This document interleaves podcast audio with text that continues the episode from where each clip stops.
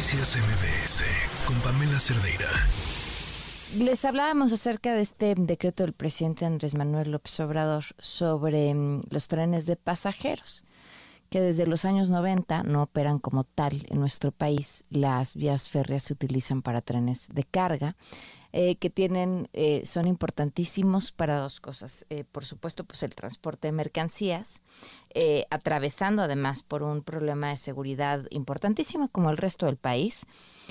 Y para los migrantes, ya hemos escuchado las historias, incluso los breves paros o de suspensión de servicios que se hizo por el problema de los migrantes que viajan en, en en, estas eh, partes de arriba, en estos techos de los vagones, arriesgando incluso su vida, pero bueno, pues arriesgan su vida más, no más de lo que implicaba quedarse en sus lugares de origen, tratando de llegar a un mejor futuro.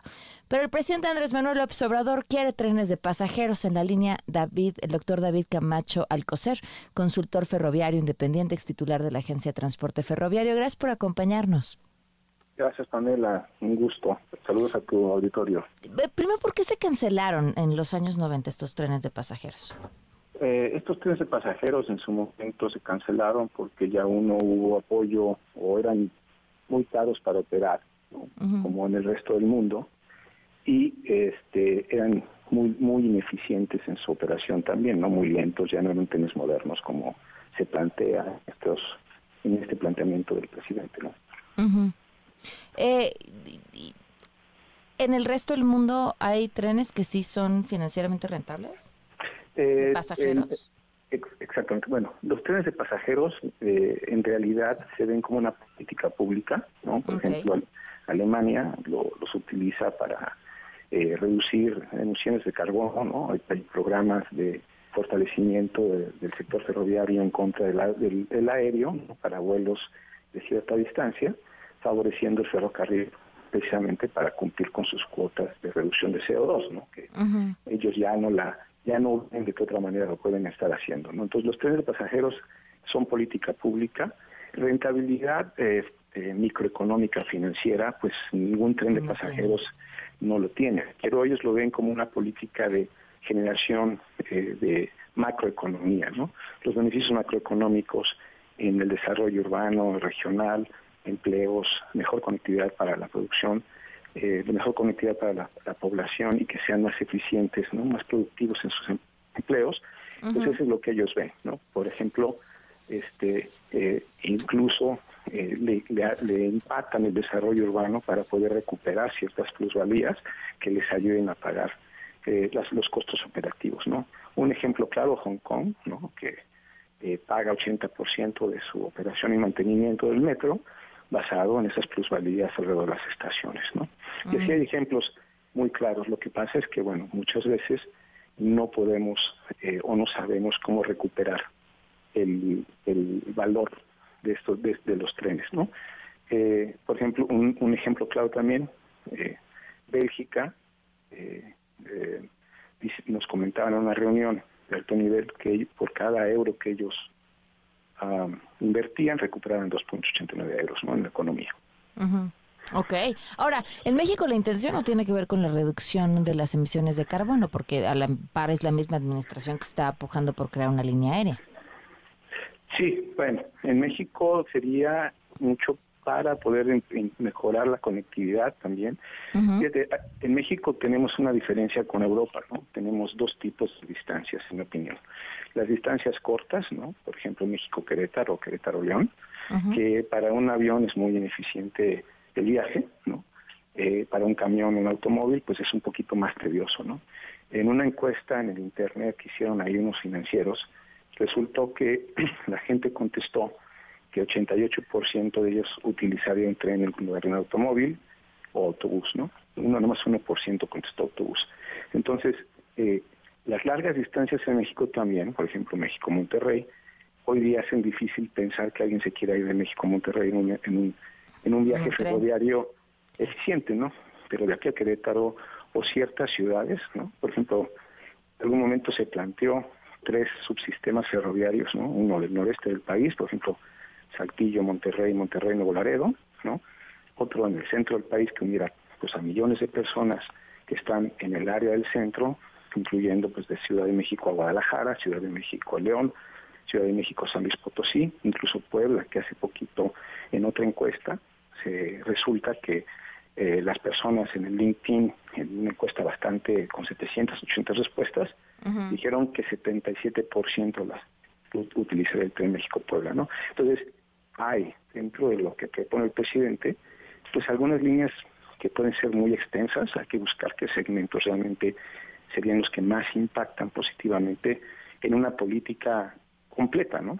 No necesariamente hablando de una electrificación de la red, porque pues cuesta mucho dinero, pero un cambio modal lograría reducir efectivamente el CO2 y quizás tecnologías nuevas como el hidrógeno, ¿no? A ver, pero eh, ¿a qué velocidades viajan los trenes en nuestro país? Hoy día los trenes en nuestro país, pues los trenes de carga, que son los que dominan las vías férreas, pues tienen una, velocidad promedio de 29 kilómetros por hora más o menos. ¿29 kilómetros por hora? Sí, pero llegan a velocidades máximas en algunas líneas, por ejemplo la línea de Nuevo Laredo, de, de Monterrey a Nuevo Laredo, el tren de carga podría alcanzar 110 kilómetros por hora. El tema es pues la calidad de la vía, ¿no? Que es otra cosa que debemos de, considerar. los derechos de vía que tenemos hoy día son de finales del siglo XIX, principios del siglo XX, hay que mejorarlos, obviamente, sus trazos, sus pendientes, y buscar una velocidad mucho mayor para que sean eficientes. ¿no? Entonces ahí es donde viene la inversión interesante y se debe de buscar que se metan sistemas de señalización y control para permitir que esas velocidades no, impliquen un problema de seguridad ¿no? y de eficiencia.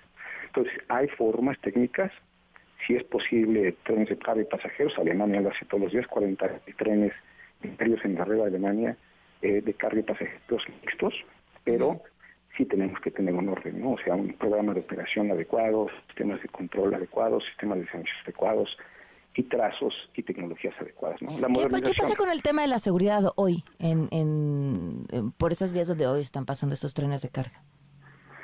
Bueno, eh, existen varias cosas, ¿no? Eh, hay que ver si es seguridad en términos de operación o seguridad en términos de robo, ¿no? Eh, en el momento que estaba yo en la agencia reguladora sí se notaron algunas disminuciones de los a los, a los, a los trenes, ¿no?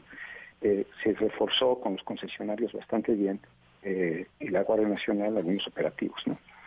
El problema aquí, en mi opinión, es que nosotros en el momento que estamos, las vías ferroviarias concesionadas, pues son de las más inseguras operativamente hablando. Hay muchos descarrilamientos, hay muchos choques, etcétera, y es donde debemos de poner mucha atención. ¿no? El otro día en Zacatecas chocaron dos locomotoras eh, de frente y murieron dos, dos maquinistas. Entonces, yo me yo me iría más por poner atención en cómo organizar los temas técnicos, en los temas de, de, que, de que la autoridad pueda poner un orden en cómo se debe de operar estas vías, generar, por ejemplo, planes técnicos fundamentales donde podamos meter los trenes como queremos en, en ventanas horarias, ¿no?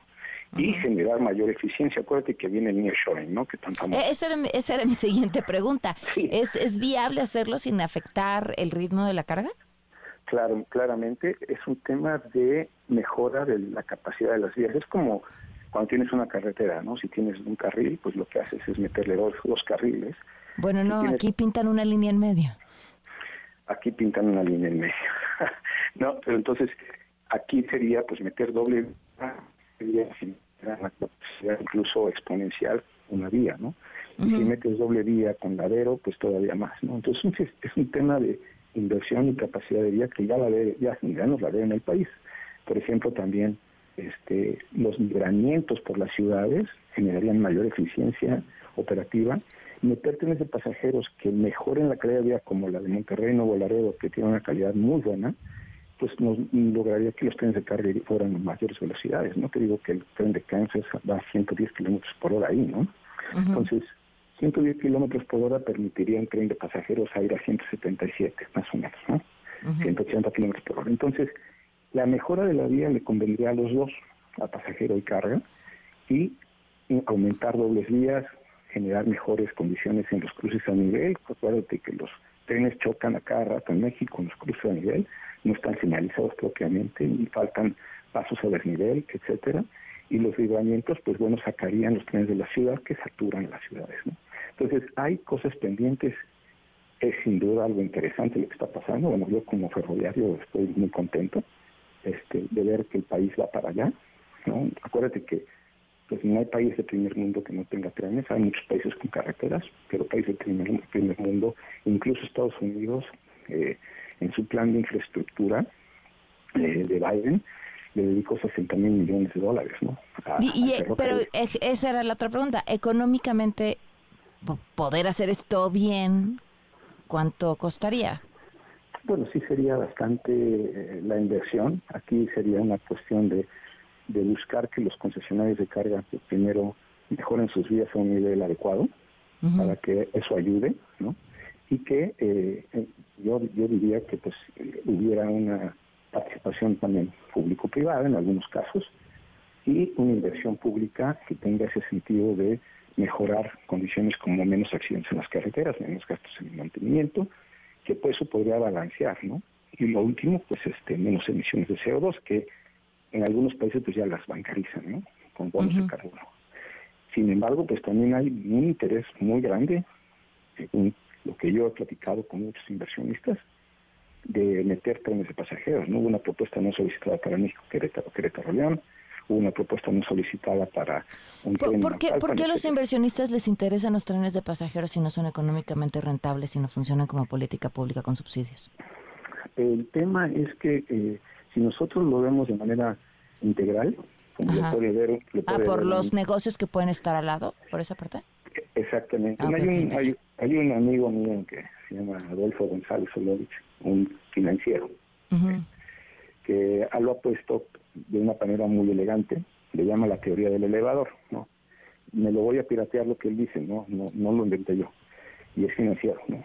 Él dice, a ver, si nosotros tomamos el tren como un transporte lineal, igual que lo que es un elevador en un edificio, entonces nosotros, si viéramos como desarrolladores del edificio, el elevador, y dijéramos, bueno, le saco la tasa interna de retorno al elevador sin contar nada más en el edificio, pues sería negativo, ¿no? Sería sería un mal negocio, yo decidiría no hacer el elevador. Sin embargo, eh, ya simplificado la analogía, ¿no? Si un elevador, si un edificio de 40 pisos no tiene elevador, el penthouse no lo puede Nadie va a vivir, estar ahí, claro. Nadie va a querer, ¿no? Entonces, de perdí de vender 5 millones de pesos en un penthouse o lo que sea, a partir del quinto piso sin elevador, ya no hay.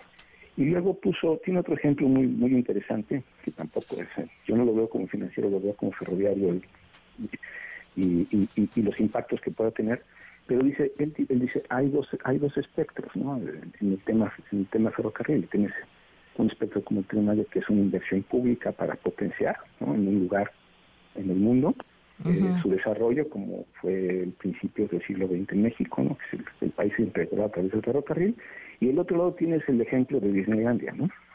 donde el monorriel de Disneylandia pues había costado una la nota, ¿no? pero al final de cuentas eh, los 70 millones de visitantes que tiene Disneylandia y 300 dólares por medio que se gastan, pues al final de cuentas el mantenimiento y el costo de ese monorriel palidece con los ingresos. Entonces hay, hay que buscar, en mi opinión, en dónde cabe eh, la inversión, de sea público-privada, asociación eh, o, privada, o puramente como política de Estado de mejorar la conectividad, etcétera, etcétera. Un, es pues un reto, es un reto. Pues te agradezco muchísimo que nos hayas acompañado, David.